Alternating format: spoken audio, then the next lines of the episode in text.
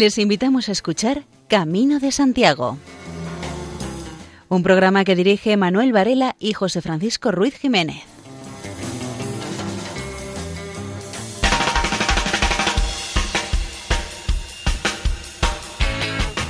Muy buenas noches y bienvenidos una semana más a este programa de divulgación que intenta acercarnos un poco más a la realidad jacobea. Les saludan Manuel Antonio Varela, José Francisco Ruiz Jiménez en la dirección y en la locución la hermana eucarística de Nazaret Mónica Maldonado, Luis Miguel Galvez Ameijide y María José López quien les habla.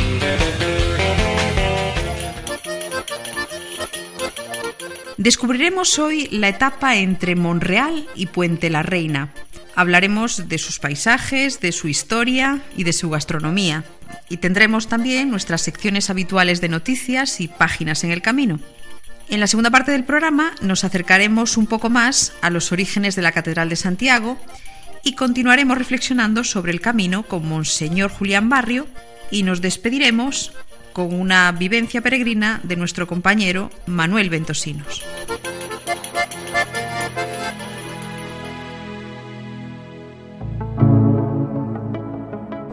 Esta vida es un camino. Todos somos peregrinos. Luces y sombras te acompañan cuando subas la montaña, cuando bajes hasta el valle por el margen de los ríos, recostando tu cansancio para luego emprender el camino. El horizonte es Dios Padre y las huellas Jesucristo. Habrá vientos y huracanes que estrechen tu camino.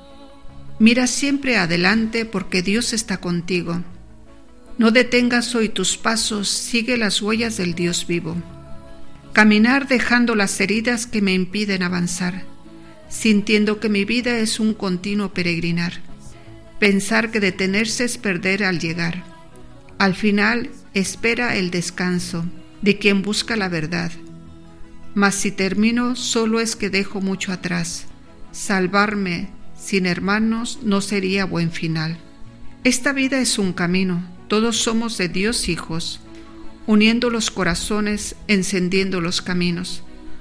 Abrir paso al que no llega, abrazar al que no pueda, y mostrar la luz a aquellos que el pecado siempre ciega. Esta vida es un camino. Padre nuestro que estás en el camino, de cuantos han cargado a la espalda su mochila, y te dejas sentir en el corazón que busca y que camina santificado sea tu nombre, y conocido de todos tu amor de Padre. Dichosos los que han sentido la necesidad de encontrarse contigo, porque tú les llenarás de vida. Venga a nosotros tu reino, la certeza de sabernos amados de ti, la alegría de vernos cerca de ti día a día, la dicha de ser más hermanos que ayer hágase tu voluntad, así en el camino como en la vida. Que tras nuestro regreso a casa no perdamos nunca la memoria de este encuentro contigo en el camino, y seamos cada día más tuyos, más nosotros mismos. Danos la fuerza necesaria para mantenernos en camino, para vivir siempre según tu voluntad, para ser felices en tu nombre. Si algún día olvidamos este encuentro, si buscamos seguridades lejos de ti, si otros dioses nos llevan por otros caminos, o si un día dejamos de buscarte, perdónanos, Señor, y déjanos parar, recordar, volver al camino que nos devuelva a ti.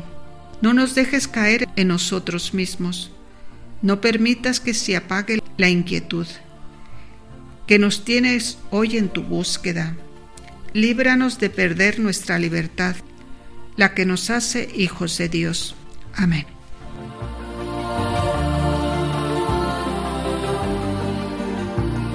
Y memorian.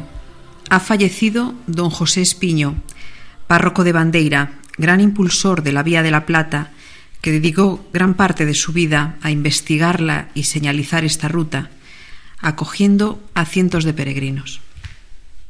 La Asociación Amigos del Camino de la Plata, de Ourense, recuerda su importante aportación a la creación de este camino. Lo caminó, lo marcó para que otros pudieran caminarlo sin miedo a perderse, daba credenciales firmadas por él cuando oficialmente no existían en ese camino. Le gustaba recordar que este camino entraba en Santiago por la única puerta de la ciudad que queda en pie, por la misma que en otro tiempo entraba el vino del Ribeiro. Don José era afable, alegre, además de dar importante información a los peregrinos que venían de Ourense, los recibía cantándoles un alalá y los despedía con botes de miel de regalo. Fueron años muy creativos, vividos y fructíferos para los amantes de este camino, en los que don José Espiño tuvo un papel importante. Don José Espiño era un hombre discreto y al mismo tiempo un ameno conversador, una persona piadosa, de intensa oración y un sacerdote cercano, un amigo siempre leal y un hombre con el corazón abierto a todas las personas, comprensivo y paciente con los errores y las debilidades humanas. Don José Espiño nos muestra que la entrega a Dios no está reñida con la cultura.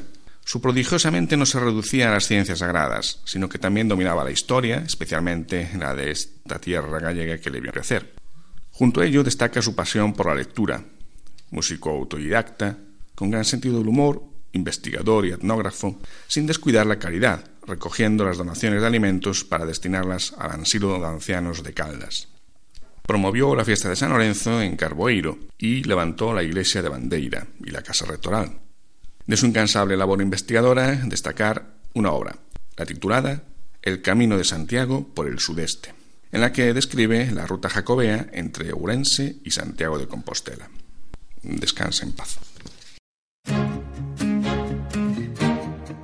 Nuestro peregrinaje virtual de esta noche transcurre por los pueblos de Monreal, Yarnoz, Otano, Ezperún, Tiebas, Muruarte de Reta, Alcoz, Enériz, Eunate, Óbanos y Puente la Reina Garés.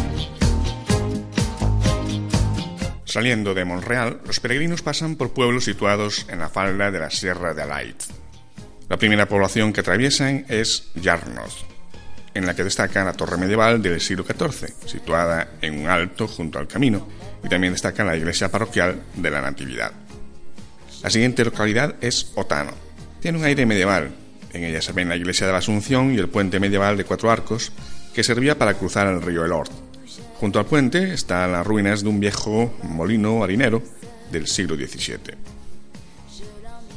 La siguiente población es Ezperún, donde está la iglesia de la Concepción, medieval. Y está también un palacio antiguo que perteneció a los señores de Ezperún. Siguiendo la ruta se llega a Gerenjain, localidad agrupada alrededor de su iglesia de San Juan Bautista, de Virgen medieval, pero muy transformada en el siglo XVI. En este pequeño pueblo se encuentra la cueva de Diablo Zulu. En ella se hallaron importantes yacimientos prehistóricos. Al entrar en la siguiente localidad, Tiebas, comprobamos que fue residencia de reyes, se ven las ruinas del castillo del siglo XIII, mandado construir por Teobaldo I y su sucesor, Teobaldo II. A continuación se llega a Moruarte de Reta, un pueblo con algunas casas blasonadas, conformado por tres barrios separados por el paso del tren. De ahí el dicho Moruarte de Reta, tres barrios, tres fuentes, tres clases de gentes. La localidad está atravesada por su calle principal, hasta llegar a la iglesia de San Esteban con crucero delante del pórtico. En el borde del valle del río Robo, Olcoz es el siguiente pueblo por el que pasan los peregrinos. En él está la iglesia de San Miguel, cuya portada románica recuerda mucho a la portada principal de Santa María de Unate. Cuenta la leyenda que un maestro cantero, que recibió el encargo de hacer en piedra la portada de Unate, se enfadó porque un gigante con grandes dotes para la escultura se le adelantó e hizo el trabajo antes.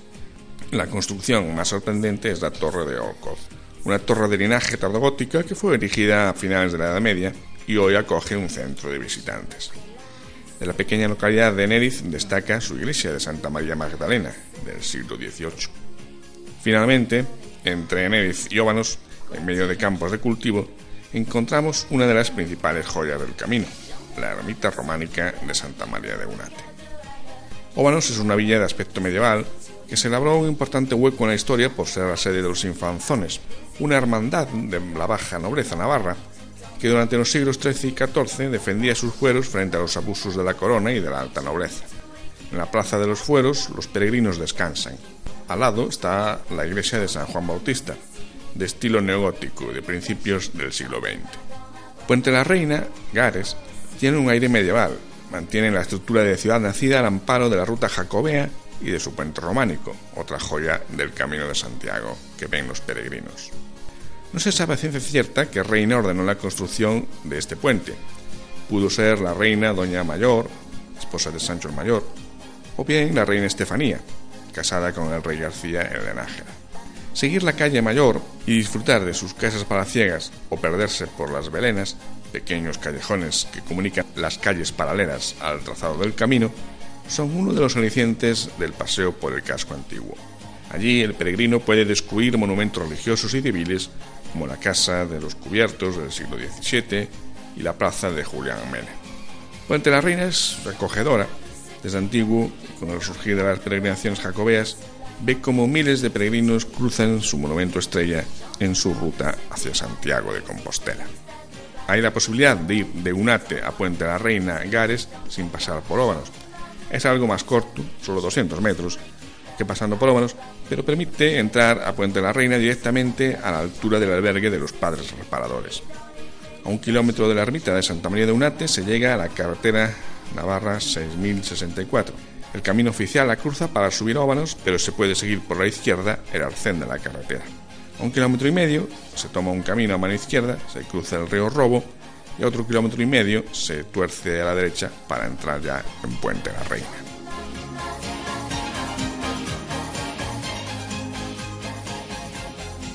Nuestra compañera, la hermana Mónica Maldonado, nos presenta el variadísimo paisaje que nos encontramos recorriendo estos parajes que atraviesa esta etapa del Camino de Santiago. Naturaleza y paisaje. Es una etapa con constantes ascensos y descensos en su primera parte, antes de llegar a Tiebas, se puede disfrutar de un paisaje muy variado. Cuando el camino se acerca al río Elos, los chopos serán los encargados de cobijarlos del sol. Por estos lugares crecen juncos, mimbres y cañaverales. Los sapos y las ranas también se aguarecen en estos parajes junto con las culebras, los tritones y las ratas de agua. El martín pescador es un ave típica de la zona. Los campos cultivados que se encuentran a su paso acostumbraban a ser de cebada, de colza, de trigo o de girasoles.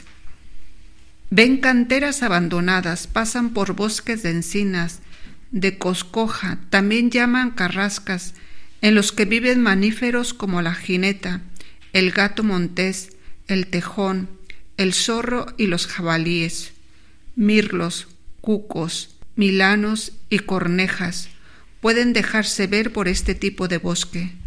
Se cruzan varias veces el río Robo, de sinuoso trazado, que acompaña hasta el puente de la Reina, Gares. Escuchamos a continuación a los siete componentes de Voces Riberas, que en sus 16 años de trayectoria recibieron innumerables premios en distintos certámenes. Concretamente vamos a disfrutar del disco Por el Mundo Cantaré del año 2019.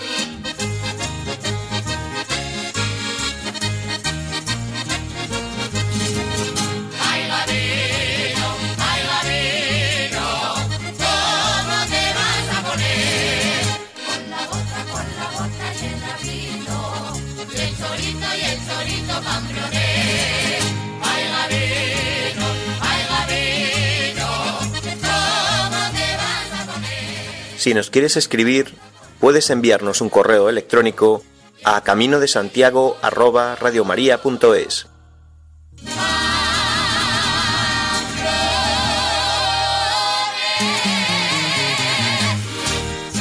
En nuestra sección de arte nos detenemos hoy en dos de los mayores exponentes del Camino de Santiago, Puente la Reina y la ermita románica de Santa María de Unate.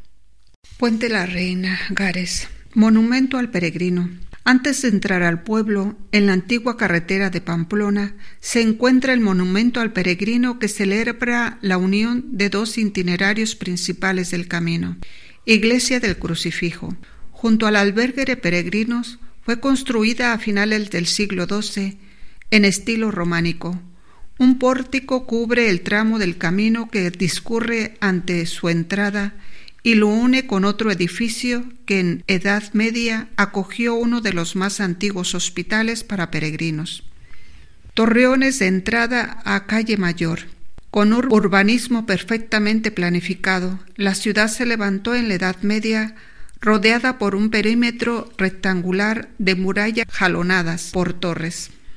De ellas se conserva su trazado e importantes restos, como los torreones que flanquean la entrada a la calle Mayor.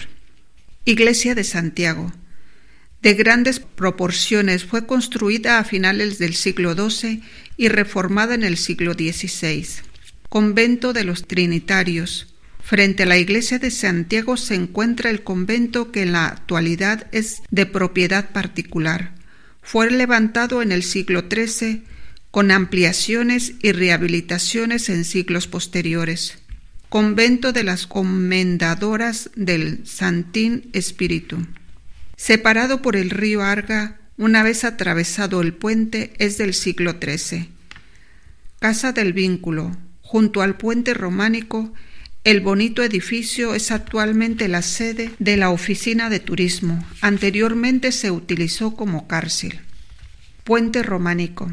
Es del siglo XI. Tiene siete arcos, uno de ellos bajo tierra. Junto a la casa del vínculo conserva una de las tres torres defensivas con las que contó originariamente. La iglesia de San Pedro. Antes de salir de la vieja villa amurallada se encuentra otra de las iglesias parroquiales de la ciudad, construida en el siglo XVI en estilo gótico. En su interior alberga la imagen de la Virgen del Puy. La leyenda de En sus orígenes, la Virgen del Puy estaba dentro de una de las torres centrales del puente. Cuenta la leyenda que cada día un pajarito recogía agua del río Arga y limpiaba el rostro de la Virgen. Los vecinos acudían a ver el prodigio que se consideraba un buen presagio. Cuando la torre fue derribada, la imagen de la Virgen se trasladó a la iglesia de San Pedro. En Puente la Reina es conveniente que te sientes antes de atravesar el puente y reflexionas sobre lo que es el puente y qué significa. El primer puente sobre el mundo se formó al refractarse y reflejar la luz del sol en las gotas de lluvia. Arcoíris se convirtió en modelo de todos los arcos y todos los puentes, también en su significado más profundo. Todo puente une dos riberas, dos orillas que en su más genuino sentido no son otra cosa que el cielo y la tierra. De alguna manera puedes percibir ante el puente todo el simbolismo de la peregrinación que has emprendido, un viaje que lleva de lo superfluo a lo necesario, de la vida cotidiana a lo insólito, de la muerte a la vida, de la tierra al cielo, del mundo sensible al mundo supersensible, de la contingencia a la inmortalidad, del estado humano al estado suprahumano. Tras estas cavilaciones te descalzas y cuelgas las botas de, la mochila. Te santiguas e inicias el cruce del puente bajo tres sensaciones. Primero, este es uno de los pocos lugares donde puedes sentir físicamente las huellas de los pies de todos los peregrinos de los siglos que por aquí han pasado. Tus pies sobre millares de pies te unen en una galaxia de caminantes inquietos, buscadores de la otra orilla. Segundo, el cruce es peligroso, no puede uno ser iniciado sin resultar alterado radicalmente. El paso del puente es una prueba que cada uno tendrá que sufrir irremediablemente. Cada uno tiene su puente, el puente te ha puesto sobre una vía estrecha donde puedes estar en peligro. Tercero, pontífice significa constructor de puentes. El pontífice es a la vez el constructor y el puente mismo, como mediador entre el cielo y la tierra. Dios, según la carta a los hebreos, ha constituido a Jesucristo como único pontífice. Él es el puente por autonomacia entre el hombre y Dios. No estamos ante el máximo constructor de puentes, sino ante el mismo puente gracias al que podemos alcanzar la otra orilla. Jesús es el puente. Cuando vuelvas a calzarte las botas, ya habrás llegado a la otra orilla. Sobre el origen de Santa María de Unate no hay mucha información. Sí se sabe que fue construida en estilo románico en el año 1170. Tiene una planta octogonal e imperfecta, pero centralizada, que está rodeada de una galería porticada de 33 arcos y con capiteles decorados. Su particular planta tiene múltiples interpretaciones. La más extendida la relaciona con los caballeros hospitalarios de San Juan. Según esta interpretación, la iglesia de Santa María de Unate bien podría tratarse de un templo, posiblemente funerario, relacionado con un complejo hospitalario de asistencia al peregrino.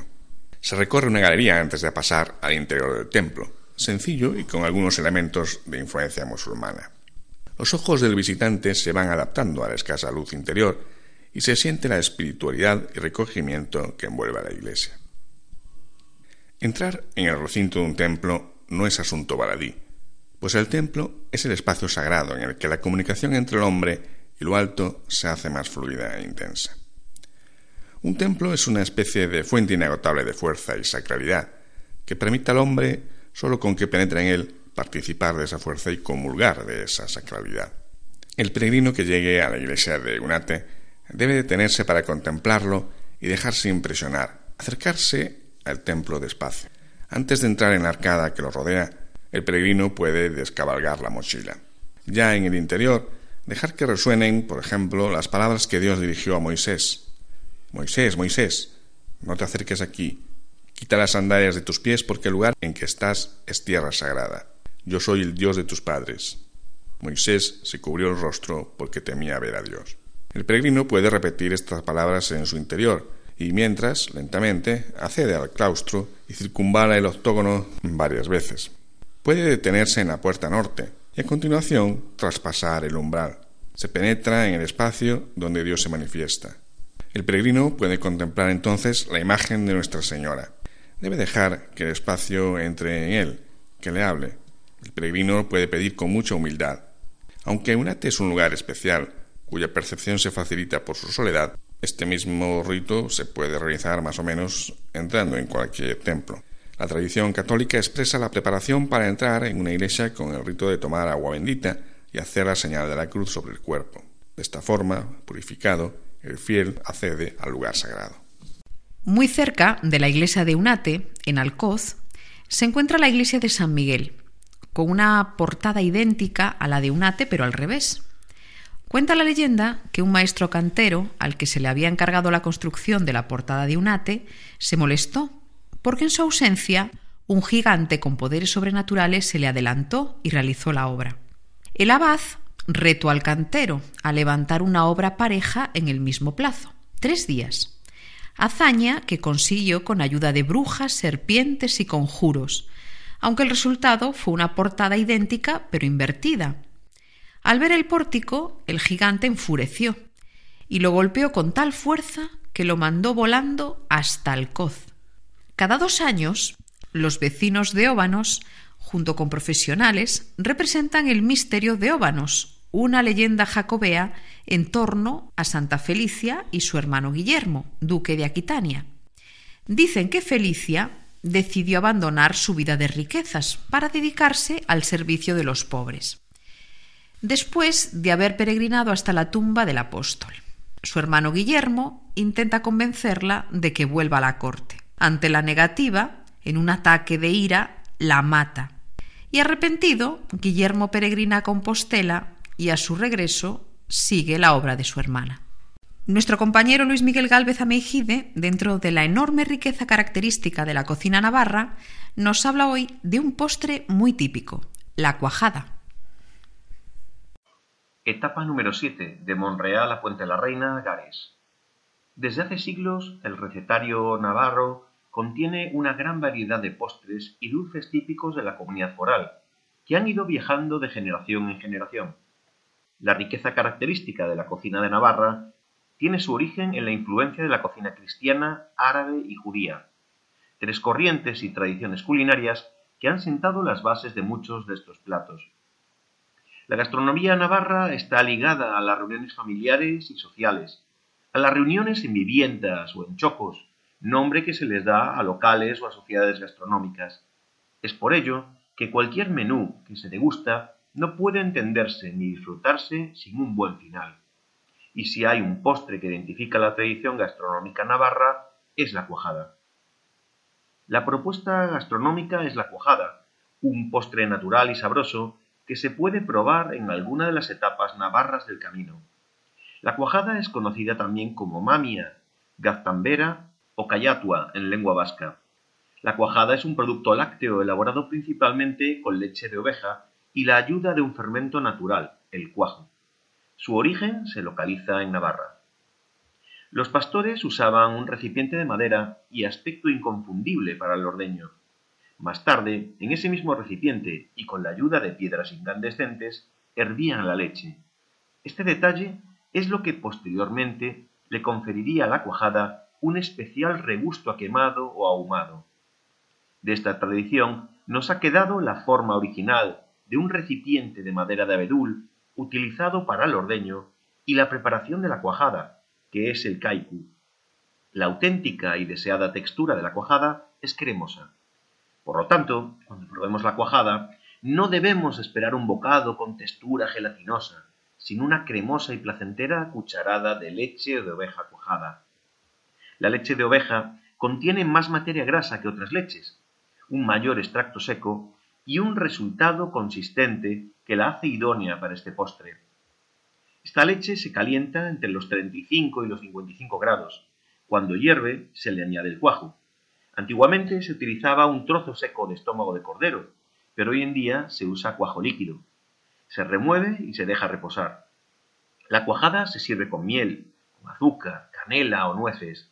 Se puede adornar con hojas de menta y se debe tomar sin revolver. Este producto contiene lactosa, azúcar propio de la leche. Es rica en proteínas de alto valor biológico, contiene calcio de fácil asimilación, vitaminas del grupo B, especialmente B2 o riboflavina, y vitaminas liposolubles A y D. Sola, con mermelada, frutos secos, azúcar o con miel. Es sin duda una opción muy recomendable para degustar haciendo un alto en el camino. Es un delicioso y nutritivo manjar. Cada segundo domingo de junio se celebra el Día de la Cuajada, con el objetivo de mostrar las virtudes de uno de los postres más populares de Navarra. Cada año se celebra en un pueblo del Valle de Ulzama y es un día en el que la auténtica protagonista es la cuajada.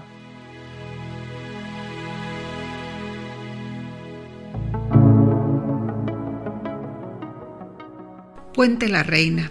El puente que dio nombre al pueblo un día lo construyó una reina, preocupada por aquellos devotos peregrinos, que ante aquel río, el río Arga, encontraba el paso tan difícil, que tal vez desistiera de la marcha o con grave peligro de su vida. Al cruzarlo, animosos se lanzaban. Por eso aquella reina compasiva, doña Mayor la llamaban, mandó construir el puente, obra de ingeniería inusitada, medieval, que aún conserva la solidez de su estructura y llama la atención del cansado peregrino, que, acomodado en pretil, ve el agua pasar tranquila y mansamente, y piensa de la vida en la metáfora. Ya recorrida la villa, la iglesia de Santiago y una talla del santo en plan de peregrino llamará su atención. Más de la villa emana un aire medieval en todo el casco urbano, que aquellos tiempos la trasladan. Luis Gago Fernández. Nuestro colaborador habitual, el sacerdote de Fonsagrada, don Miguel Ángel Álvarez, entrevista al obispo de Vitoria, quien nos recuerda que el camino es un proceso. No somos los mismos en la medida que avanzamos en el camino. Al comenzarlo se siembra una semilla que va dando fruto al aproximarnos a nuestro destino. Pues hablamos hoy con Monseñor Juan Carlos Elizalde, que es el obispo de Victoria. Estamos en la diócesis de Lugo, ya casi al final del Camino de Santiago, pero usted es natural del origen de, de Roncesvalles, del Camino de Santiago. Allí trabajo mucho, supongo, con los peregrinos. Aquí ya nos llegan transformados y ejercitados física y espiritualmente por el camino, pero ¿cómo salen, cómo se vive esto en, el origen, de parte del Camino de Santiago? Bueno, yo creo que nosotros eh, en Roncesvalles sembramos y aquí tenéis la suerte de poder cosechar. O sea que estáis con una ventaja grande, ¿no? Yo digo mucho al camino. Nací en un pueblo del camino, Mezquiriz, eh, cerca de Roncesvalles, y justamente desde mi niñez he visto peregrinos, he hecho el camino varias veces, eh, desde San Juan de Piedeport, desde, desde Valles, también el camino primitivo, pasando por Lugo. Lo que conocía de Lugo es precisamente a, su paso por el camino. Y, he sido prior de Roncesvalles unos años y por tanto estoy muy marcado por el camino. Es una parábola de la vida y del ministerio sacerdotal también, ¿no? Un lugar privilegiado para, para atender para evangelizar. O sea, el camino tiene una novedad, una frescura, responde a las necesidades del mundo moderno y es una necesidad, eh, la peregrinación, pero esta, la del Camino de Santiago, tiene una riqueza tan grande eh, un patrimonio histórico que, realmente reverdece y se actualiza eh, hoy, ¿no? Entonces, mm, estáis en un lugar privilegiado. Yo veo también que el camino primitivo está creciendo mucho. Eh, no solo existe el, camino francés, sino que esto, pues a Lugo mm, beneficia eh, muchísimo y, tenéis una posición privilegiada porque los peregrinos ya vienen muy preparados. El camino hace su labor y atenderles como lo hacéis vosotros, pues es una maravilla porque porque, porque eh, el campo ya está preparado y la semilla se ha sembrado. Yo creo que os toca cosechar, ¿no? Entonces, en ese sentido, pues, pues con ánimo, ¿no? Nosotros recogemos frutos, por ejemplo, mm, de la gente que empieza el camino en Lepuy y que después de casi un mes aparece en Roncesvalles. Claro, no es la misma persona que, que, empieza San Juan de Piedeport eh, 30 kilómetros antes. El camino es proceso, es historia, y vosotros estáis en un momento privilegiado de esa historia. Pues, pues nada más, muchas gracias y espero pues tener que nos encontremos en el camino, en el camino primitivo. Gracias Miguel, encantado. La música de Tomás Asiain, un tudelano, responde a los valores estéticos y filosóficos del llamado modernismo musical. Escuchamos a continuación Campanas de Alba, de la Misa Navarra.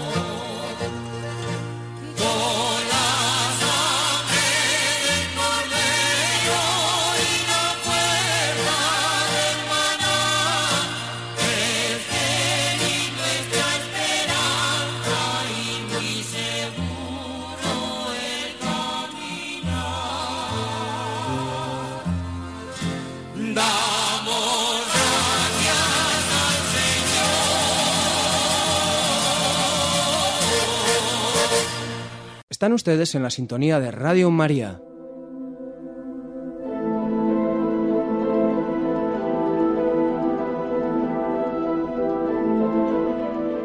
El escritor y viñetista Peridis nos acerca una semana más a la Catedral de Santiago.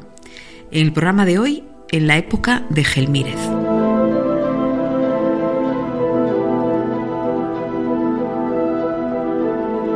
En el año 1100 es proclamado obispo de Compostela Diego Gelmírez, que será el gran impulsor de las obras de la catedral.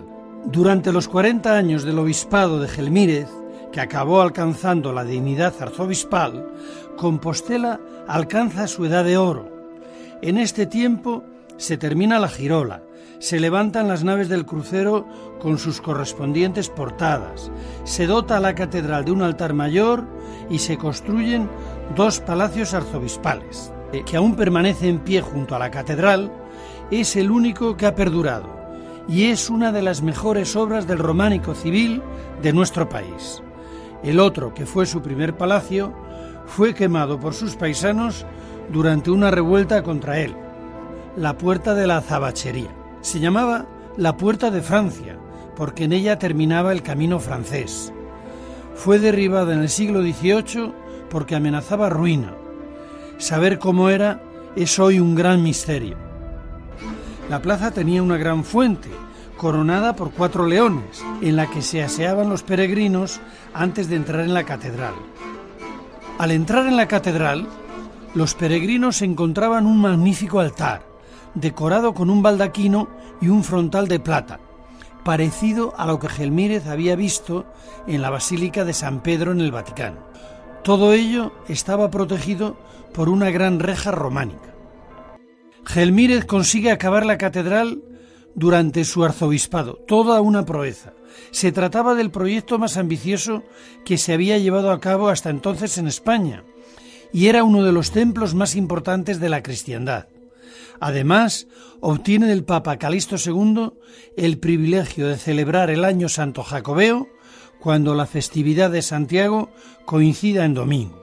El primer año jubilar se celebró en 1126 y desde entonces se han celebrado 125 años jacobeos.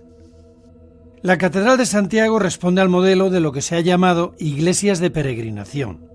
En la cabecera tiene una amplia girola, rodeada de capillas, lo que permite el tránsito de los peregrinos para venerar la tumba del santo sin interrumpir la celebración del culto en el altar mayor.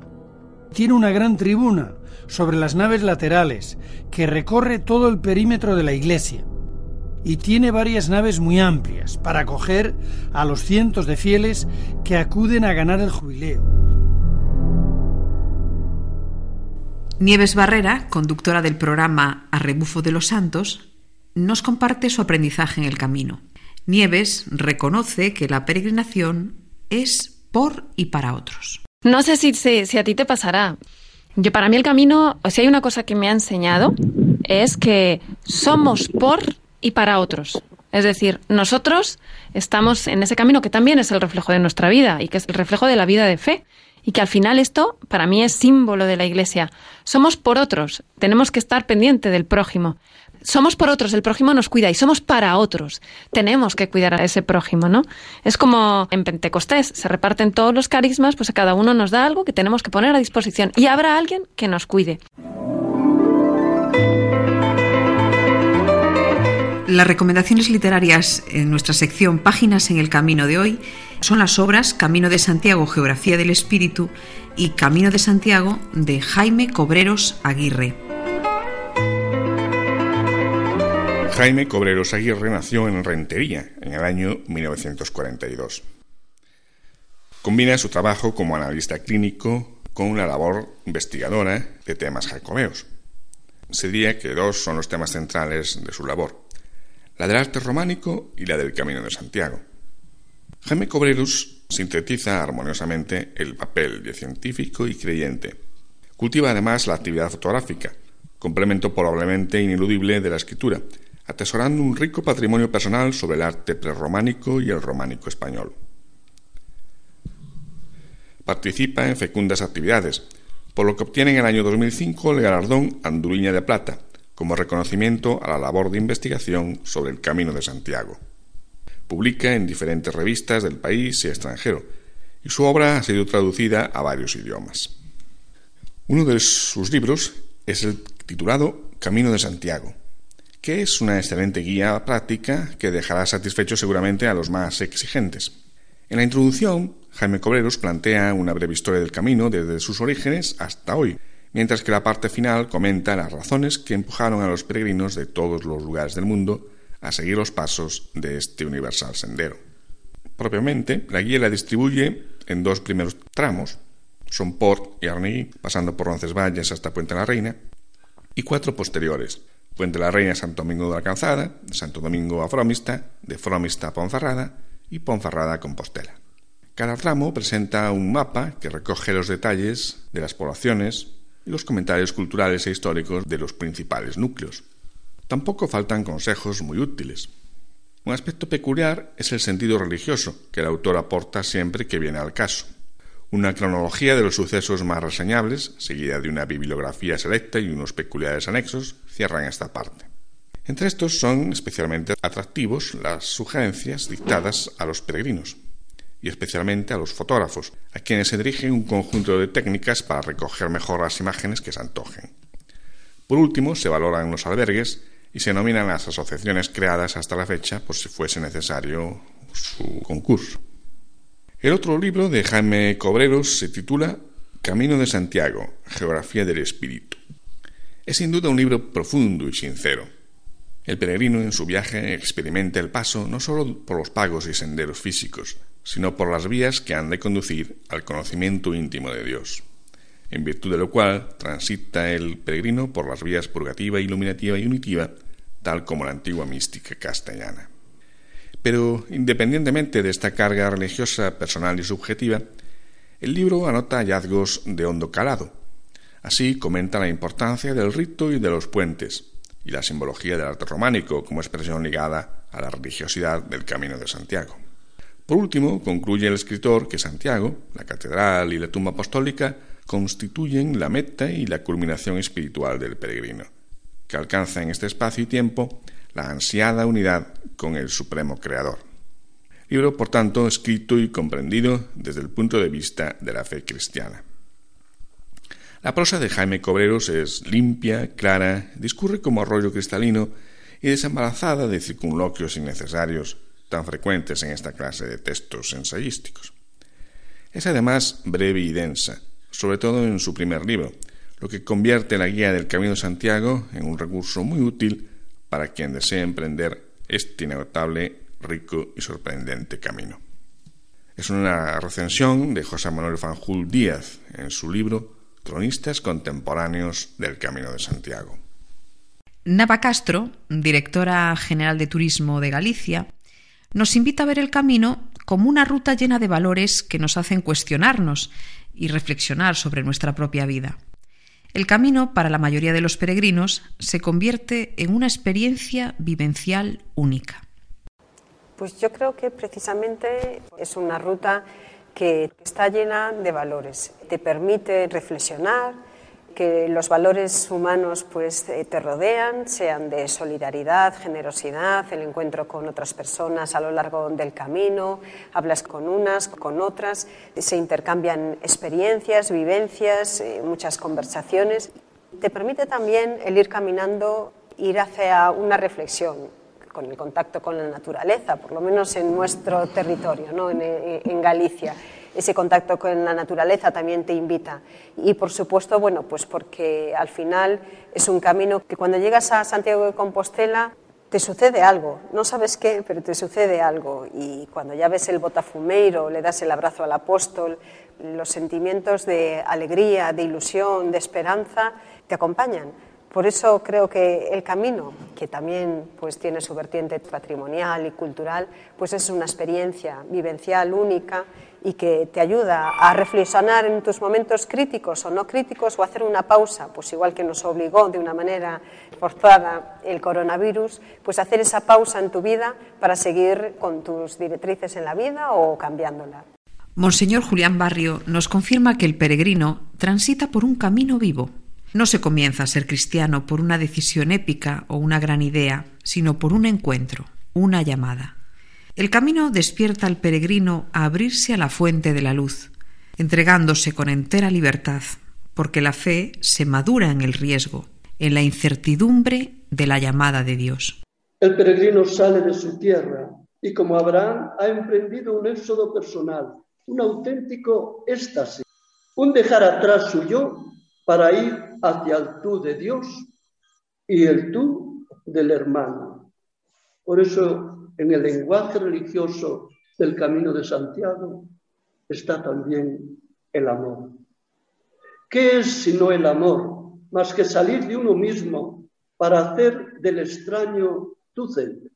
El amor es éxtasis, no en el sentido de arrebato momentáneo, sino como camino permanente, como un salir del yo cerrado en sí mismo hacia su liberación en la entrega de sí, precisamente de este modo, hacia el reencuentro consigo mismo, más aún hacia el descubrimiento de Dios. El camino de Santiago acoge a todos los que presienten la voz de Dios, aunque muchas veces no se den cuenta. Este camino ofrecido a todo el que desee acoger esta experiencia espiritual no exige una previa selección de candidatos, ni tampoco un numerus clausus.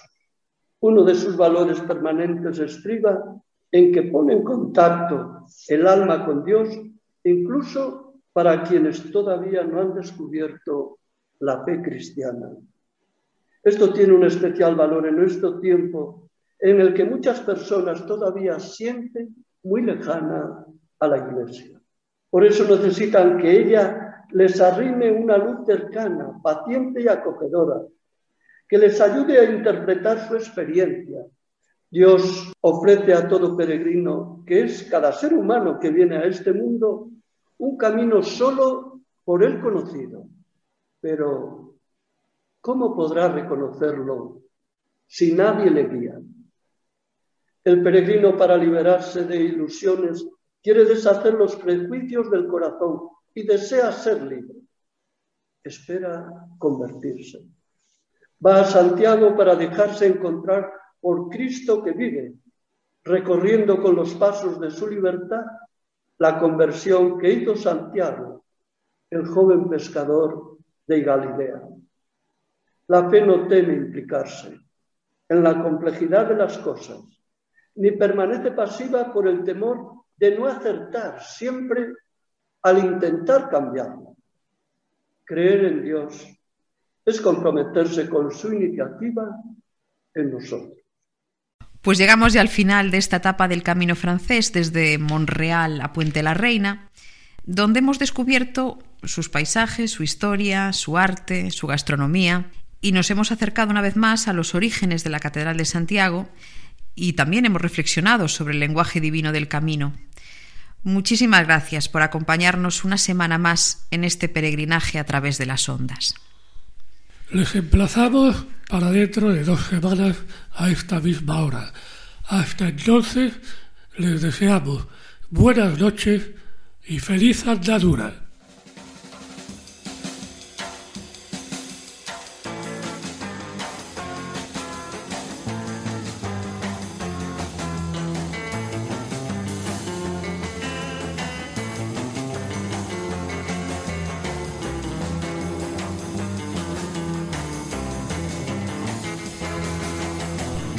Escuchado en Radio María Camino de Santiago, dirigido por Manuel Varela y José Francisco Ruiz Jiménez.